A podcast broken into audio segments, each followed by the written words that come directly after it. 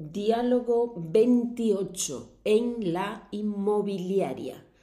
Primer diálogo del nivel B1.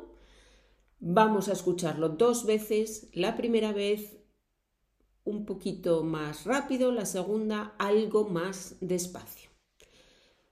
Documento con el vocabulario inglés, español, alemán, ejercicios para profundizar en la gramática y en el vocabulario del diálogo. Buenos días. Por favor, tome asiento. Ahora mismo la atiendo. Buenos días. Muy bien, gracias. No tengo prisa. Bueno, ya estoy con usted. ¿Qué tal estamos hoy? Hace un poco de frío, ¿verdad? Sí, la verdad es que no me lo esperaba. He salido de casa con esta chaqueta y noto que no es suficiente. Hoy en día cambia el tiempo tan rápido. Así es. Bueno, le explico un poco para qué he venido, si le parece. Por supuesto que sí. Dígame. Mire, estoy buscando un piso en el centro. Tiene que ser un piso grande, con tres habitaciones y salón. Si es posible, debe tener dos baños y un balcón muy grande para que puedan poner una mesa y algunas sillas. Por supuesto con ascensor, y si tiene trastero, mejor.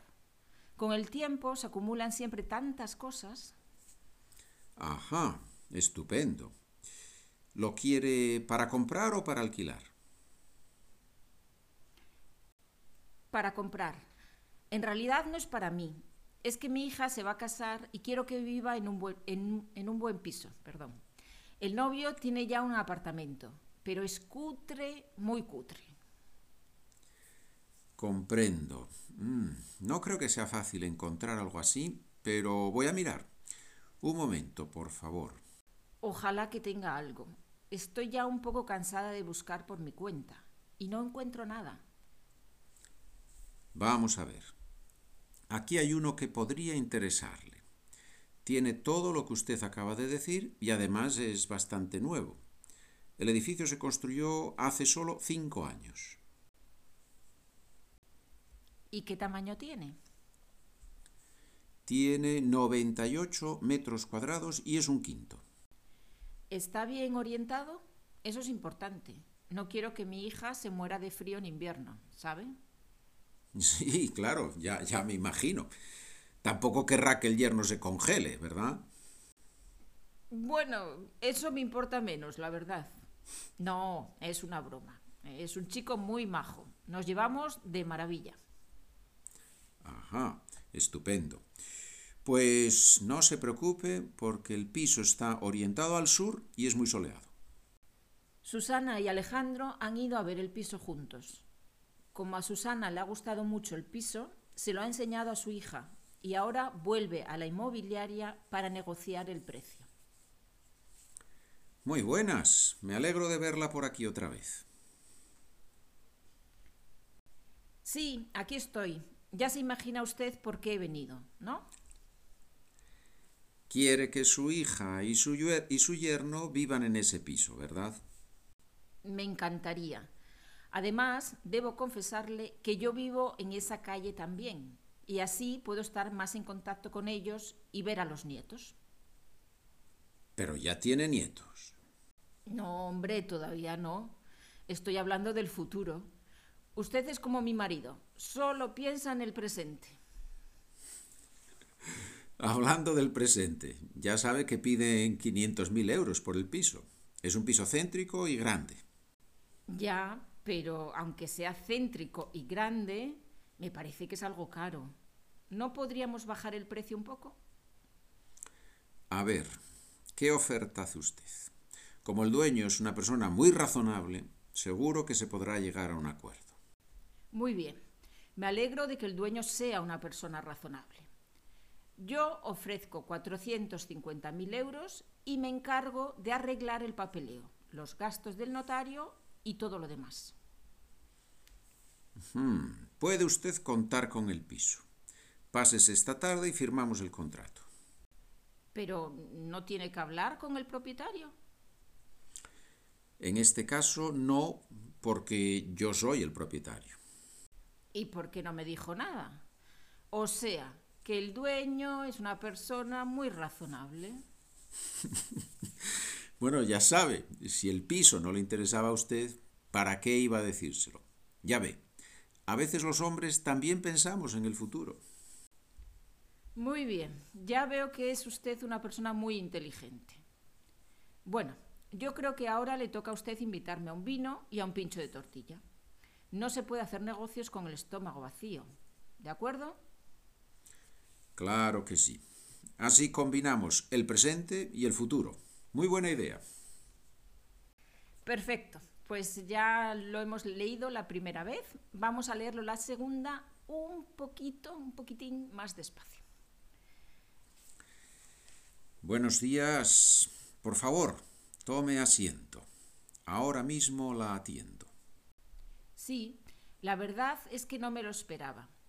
He salido de casa con esta chaqueta y noto que no es suficiente. Hoy en día cambia el tiempo tan rápido. Así es. Bueno, le explico un poco para qué he venido, si le parece. Por supuesto que sí. Dígame. Mire, estoy buscando un piso en el centro. Tiene que ser un piso grande, con tres habitaciones y salón. Si es posible, debe tener dos baños y un balcón muy grande para que puedan poner una mesa y algunas sillas. Por supuesto, con ascensor. Y si tiene trastero, mejor. Con el tiempo se acumulan siempre tantas cosas. Ajá, estupendo. ¿Lo quiere para comprar o para alquilar? Para comprar. En realidad no es para mí. Es que mi hija se va a casar y quiero que viva en un buen piso. El novio tiene ya un apartamento, pero es cutre, muy cutre. Comprendo. No creo que sea fácil encontrar algo así, pero voy a mirar. Un momento, por favor. ¿Y qué tamaño tiene? Tiene 98 metros cuadrados y es un quinto. ¿Está bien orientado? Eso es importante. No quiero que mi hija se muera de frío en invierno, ¿sabe? Sí, claro, ya me imagino. Tampoco querrá que el yerno se congele, ¿verdad? Bueno, eso me importa menos, la verdad. No, es una broma. Es un chico muy majo. Nos llevamos de maravilla. Estupendo. Pues no se preocupe porque el piso está orientado al sur y es muy soleado. Susana y Alejandro han ido a ver el piso juntos. Como a Susana le ha gustado mucho el piso, se lo ha enseñado a su hija y ahora vuelve a la inmobiliaria para negociar el precio. Muy buenas. Me alegro de verla por aquí otra vez. Sí, aquí estoy. Ya se imagina usted por qué he venido, ¿no?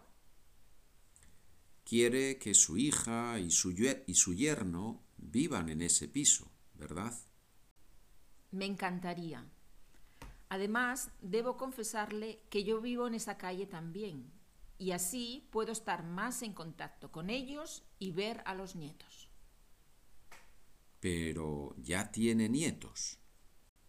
No, hombre, todavía no. Estoy hablando del futuro. Usted es como mi marido. Solo piensa en el presente. Hablando del presente, ya sabe que piden 500.000 euros por el piso. Es un piso céntrico y grande. Ya, pero aunque sea céntrico y grande, me parece que es algo caro, ¿no? ¿No podríamos bajar el precio un poco? A ver, ¿qué oferta hace usted? Como el dueño es una persona muy razonable, seguro que se podrá llegar a un acuerdo. Muy bien, me alegro de que el dueño sea una persona razonable. Yo ofrezco 450.000 euros y me encargo de arreglar el papeleo los gastos del notario y todo lo demás. puede usted contar con el piso. Pases esta tarde y firmamos el contrato. ¿Y por qué no me dijo nada? O sea, que el dueño es una persona muy razonable. Bueno, ya sabe, si el piso no le interesaba a usted, ¿para qué iba a decírselo? Ya ve, a veces los hombres también pensamos en el futuro. Muy bien, ya veo que es usted una persona muy inteligente. Bueno, yo creo que ahora le toca a usted invitarme a un vino y a un pincho de tortilla. No se puede hacer negocios con el estómago vacío. ¿De acuerdo? Claro que sí. Así combinamos el presente y el futuro. Muy buena idea. Muy bien. Muy bien. Pues ahora vamos a vamos a combinar el presente con el futuro y vamos a y vamos a explicar algunas palabras, algunas expresiones que aparecen en el, en el texto, en el diálogo. Y vamos a empezar con una expresión eh, que aparece con el verbo parecer. Dice, si le parece, ¿no? Al final de una frase dice, si le parece. A ver, Pedro, ¿nos puedes explicar un poco qué significa ahí el verbo parecer? Muy bien. Bueno, pues parecer aquí significa estar de acuerdo, tener la misma opinión, me parece, ¿no? Si es me parece, acabo de usarlo, pero bueno, si le parece, si está usted de acuerdo, si tiene usted la misma opinión, si eso es bueno para usted en, su, en su, opinión. Entonces, eh, es una forma de preguntar eh, a la otra persona si, bueno, si la opinión es la misma. Sí, ¿no? si estás de acuerdo, si te parece, muy bien muy común, por cierto, se utiliza mucho también, ¿no? Lo de, si te parece, ¿no? Podemos hacer esto, podemos hacer lo otro. Es una, se usa mucho. Bueno, vamos ahora, esto, esto es un poco más difícil, la siguiente, ¿ya? Aquí tienes que esforzarte un poco porque es una palabra, es un adjetivo que es coloquial y que tiene muchísimos matices en español, ¿no? que es difícil de traducir. Y es cutre. En este caso se emplea ¿no? con un apartamento cutre. Explícanos un poco, ¿cómo aclaramos esto a los estudiantes? Muy bien, pues efectivamente es una palabra que se usa mucho, que, además en contextos, como tú has dicho, en contextos muy diferentes. Aquí, hablando de un apartamento cutre, mm, hombre, se entiende que los materiales son malos, que probablemente no tiene una vista muy buena, que es viejo, que las ventanas son malas y entra aire frío, mala calidad, ¿no? En general cutre significa algo de mala calidad. Mm, luego ya, claro, si se usa de, eh, en este contexto, pues simplemente que, que, que el apartamento es probablemente viejo, sucio y no es agradable. ¿Tienes una palabra en inglés con la que se pudiera traducir este adjetivo cutre? ¿Se te ocurre alguna así de forma espontánea? Complicado. La verdad es que no, yo si tuviera que decir...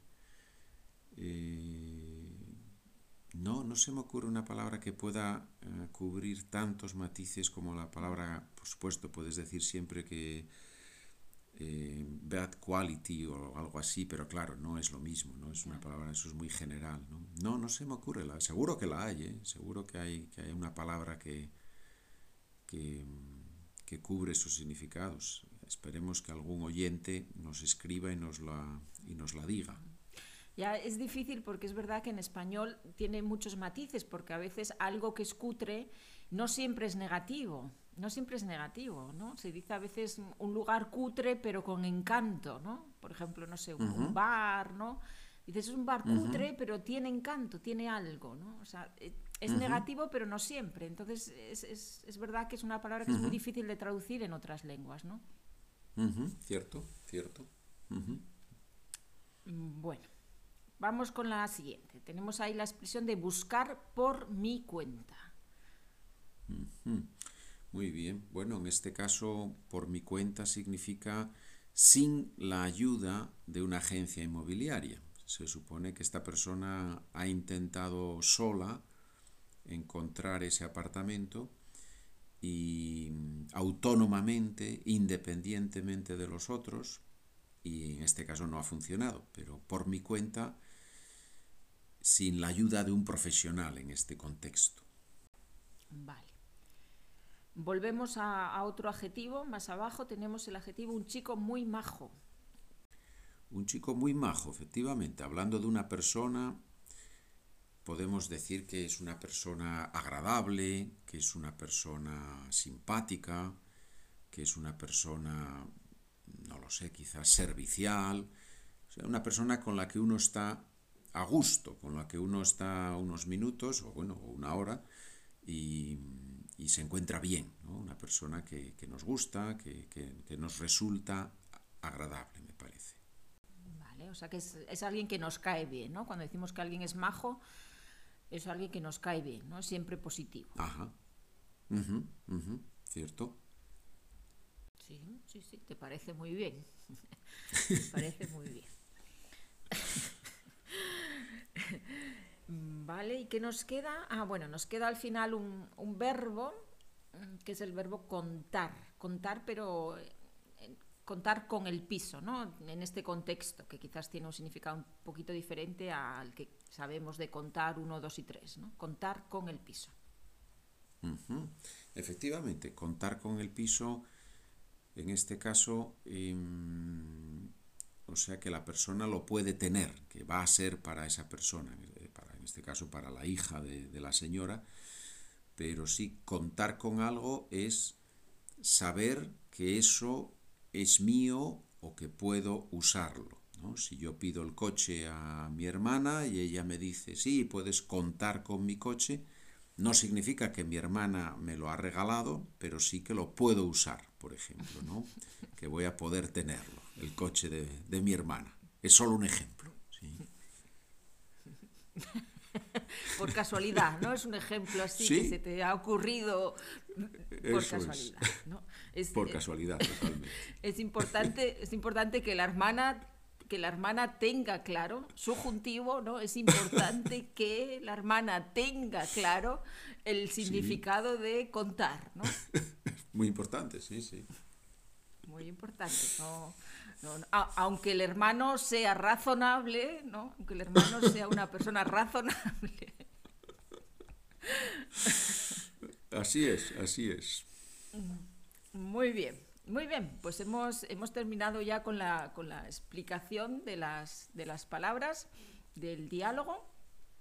Y lo vamos, a, lo vamos a dejar aquí. Ahora os toca a vosotros escuchar, trabajar con el documento, hacer los ejercicios y, y nos escuchamos, por supuesto, en el próximo podcast, en la próxima lección. Gracias, Pedro, y hasta pronto. Gracias, adiós.